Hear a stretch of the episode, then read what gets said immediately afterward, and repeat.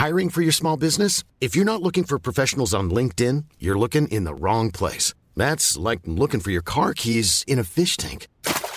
LinkedIn helps you hire professionals you can't find anywhere else, even those who aren't actively searching for a new job but might be open to the perfect role. In a given month, over 70% of LinkedIn users don't even visit other leading job sites. So start looking in the right place. With LinkedIn, you can hire professionals like a professional. Post your free job on linkedin.com slash people today. En revenant à la lampe à huile, je ne crois pas au modèle Amish. But there is one more thing. Don't try to be too smart. Pay taxes when, when you have to pay taxes. Je ne peux pas répondre à, à, votre question, Monsieur le Président, parce que je n'ai pas de monde connecté. And that was a big mistake, and I'm sorry. Welcome to the Cybertruck Unveil. Voilà, je suis localisé en Allemagne. Signaux faibles, le podcast de siècle digital qui décode l'actualité du numérique. Bonjour à toutes et à tous, en ce jeudi 27 avril 2023, vous écoutez bien un épisode de Signaux faibles, voici les actualités du jour. La première, c'est l'Union européenne qui impose un contrôle renforcé à 19 plateformes et pas n'importe lesquelles. Nous parlerons ensuite des résultats financiers de Microsoft et Google. La première prend de l'avance en partie grâce à l'intelligence artificielle. OpenAI après qui renforce la gestion de données et la confidentialité face aux critiques des autorités. Et enfin, Apple représentait 49% du marché mondial des smartphones reconditionnés à neuf en 2022. Pas mal de choses à dire aujourd'hui, alors on ne traîne pas, bonne écoute. Le compte à rebours a commencé. Ce sont les mots de Thierry Breton, commissaire européen au marché intérieur, à propos de 19 grandes plateformes. Le ton est donné. L'Union européenne a dévoilé mardi une liste de 19 très grandes plateformes en ligne, et vous les connaissez toutes, ou presque. On y trouve notamment les réseaux sociaux, Twitter, Facebook, TikTok, mais aussi les principaux services des grandes entreprises tech comme Amazon, Apple, Google, mais aussi Meta et Microsoft. Bref, cette liste contient la plupart des géants du numérique et d'Internet, et ils seront tous soumis à des contrôles renforcés dès la fin du mois d'août. Vous vous demandez peut-être pourquoi cette liste et quels sont les critères de sélection?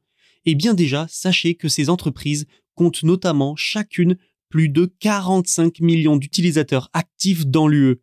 Elles seront placées sous la surveillance de la Commission européenne et soumises à des règles renforcées. Parmi ces règles, l'obligation d'un audit annuel indépendant pour s'assurer qu'elles luttent efficacement contre la désinformation, la en ligne ou encore les contrefaçons. Et cette liste, elle a donc pour but de surveiller les grandes entreprises qui ne sont pas encore totalement en conformité avec le DSA, le Digital Services Act, un texte qui, je le rappelle, doit réguler le numérique. Thierry Breton a rappelé que les plateformes devaient se conformer pleinement aux obligations que leur impose cette loi sur les services numériques, qui est d'ailleurs un règlement historique, hein, entré en vigueur mi-novembre. Elles ont jusqu'au 25 août pour se mettre en conformité. Les contrevenants s'exposent à des amendes pouvant atteindre 6% du chiffre d'affaires mondial de leur groupe. Une autre sanction possible est aussi une interdiction pure et simple, mais temporaire, d'exercer dans l'Union européenne. Ces 19 plateformes ont donc été désignées sur la base de leur nombre d'utilisateurs en Europe, vous l'aurez compris, qu'elles avaient l'obligation de publier d'ailleurs avant le 17 février. Au final, on trouve aussi dans la liste la chinoise AliExpress, Zalando, Wikipédia ou encore Pinterest. Reste à voir ce qu'il se passera fin août. Comment se portent Microsoft et Google en pleine course mondiale à l'intelligence artificielle? Microsoft a présenté de meilleurs résultats que prévu. La société est portée par notamment le cloud et forcément l'intelligence artificielle. Et dans ces deux secteurs, elle fait mieux que son rival, Google. Google qui a dépassé les attentes du marché malgré tout avec un bénéfice net d'une quinzaine de milliards de dollars. On peut donc dire que les deux géants américains vont bien. Par rapport à l'année dernière, Microsoft a vu son chiffre d'affaires augmenter de 7% pour atteindre 52,8 milliards de dollars et un bénéfice net de 18,3 milliards de dollars. Des résultats au-dessus des attentes des analystes. Là où ces résultats sont notables surtout, outre le fait qu'ils sont positifs malgré le contexte de crise économique évidemment, c'est que depuis plusieurs mois, l'entreprise ne s'appuie plus vraiment sur ses activités historiques. Et oui, ses revenus sont liés à son système d'exploitation Windows, mais aussi aux jeux vidéo via sa filiale Xbox. Deux secteurs historiques dont les revenus sont, eh bien, en baisse. Les revenus liés au marché du PC ont tout simplement chuté de 30% lors du premier trimestre 2022, De leur côté, les revenus liés à la commercialisation des produits Xbox ont également chuté de 30%. Finalement, si Microsoft est resté dans le positif sur ses comptes, c'est grâce à ses activités de cloud computing. Microsoft Azure, c'est le nouveau moteur du groupe. Ses revenus liés au cloud ont augmenté de 27% au trimestre précédent.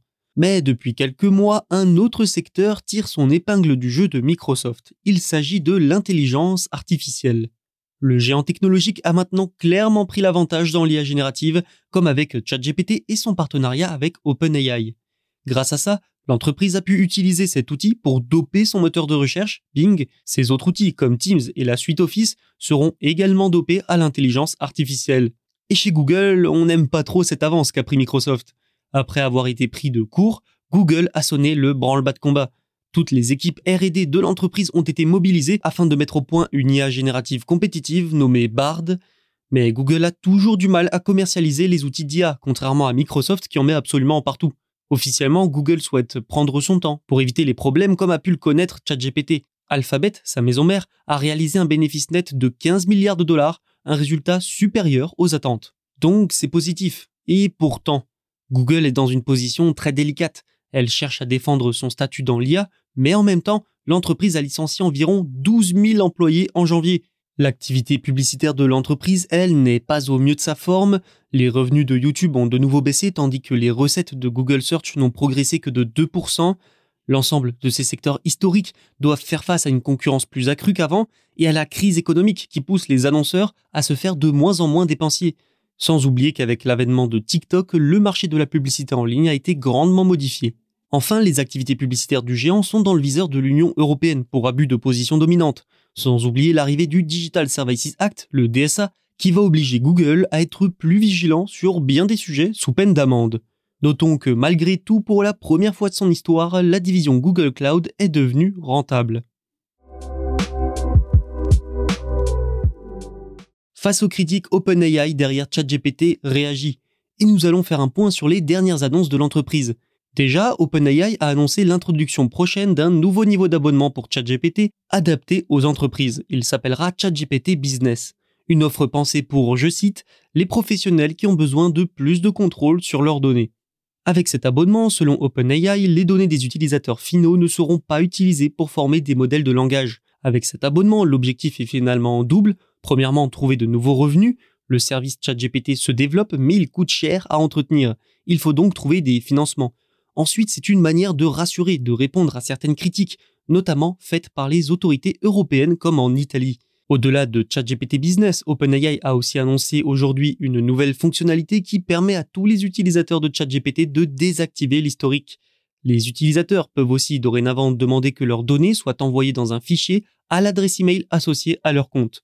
Ces fonctionnalités donnent encore plus de contrôle aux utilisateurs sur leurs données et sur l'utilisation qui en est faite. Le timing, lui, ne doit peut-être rien au hasard, tant les critiques se multiplient. Outre l'Italie, la France, l'Allemagne, mais aussi l'Espagne ont commencé à se pencher sur le respect du RGPD, le règlement européen sur les données, par OpenAI.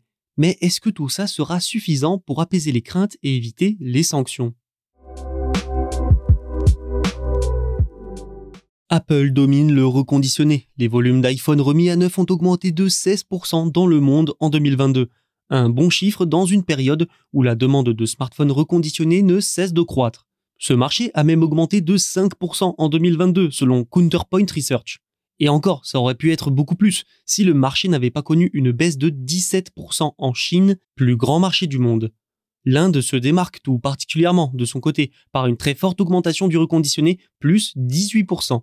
Mais revenons à Apple la marque à la pomme a vu les volumes d'iPhone reconditionnés augmenter, ce qui porte sa part de marché à 49%. C'est bien simple, c'est la marque qui connaît la croissance la plus rapide dans ce secteur. Rappelons juste une chose, Apple a été fortement impacté en 2022 par les pénuries de smartphones. La politique zéro Covid de Pékin et sa dépendance à la Chine ont paralysé une partie de sa production d'iPhone pendant plusieurs semaines. Peut-être que ce phénomène a poussé les consommateurs à se tourner vers le reconditionné, dans le même temps, son rival, Samsung, chute à 26% de part de marché. Notons aussi une autre tendance, de plus en plus d'utilisateurs qui souhaitent des smartphones reconditionnés se tournent vers des hauts de gamme remis à neuf. Et le haut de gamme, c'est justement le dada d'Apple, qui est connu pour avoir longtemps délaissé le milieu de gamme, sans parler du bas de gamme. Donc forcément, cette tendance joue en la faveur du géant américain.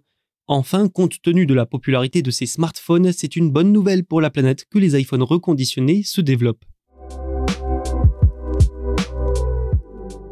C'est la fin de cet épisode, merci de l'avoir écouté, n'oubliez pas de vous abonner pour ne manquer aucun épisode. Tous les podcasts de Siècle Digital sont disponibles sur siècledigital.fr et les plateformes de streaming. À demain. Mom deserves the best, and there's no better place to shop for Mother's Day than Whole Foods Market. They're your destination for unbeatable savings, from premium gifts to show-stopping flowers and irresistible desserts. Start by saving 33% with Prime on all body care and candles. Then get a 15-stem bunch of tulips for just $9.99 each with Prime. Round out Mom's menu with festive rosé, irresistible berry chantilly cake, and more special treats. Come celebrate Mother's Day at Whole Foods Market.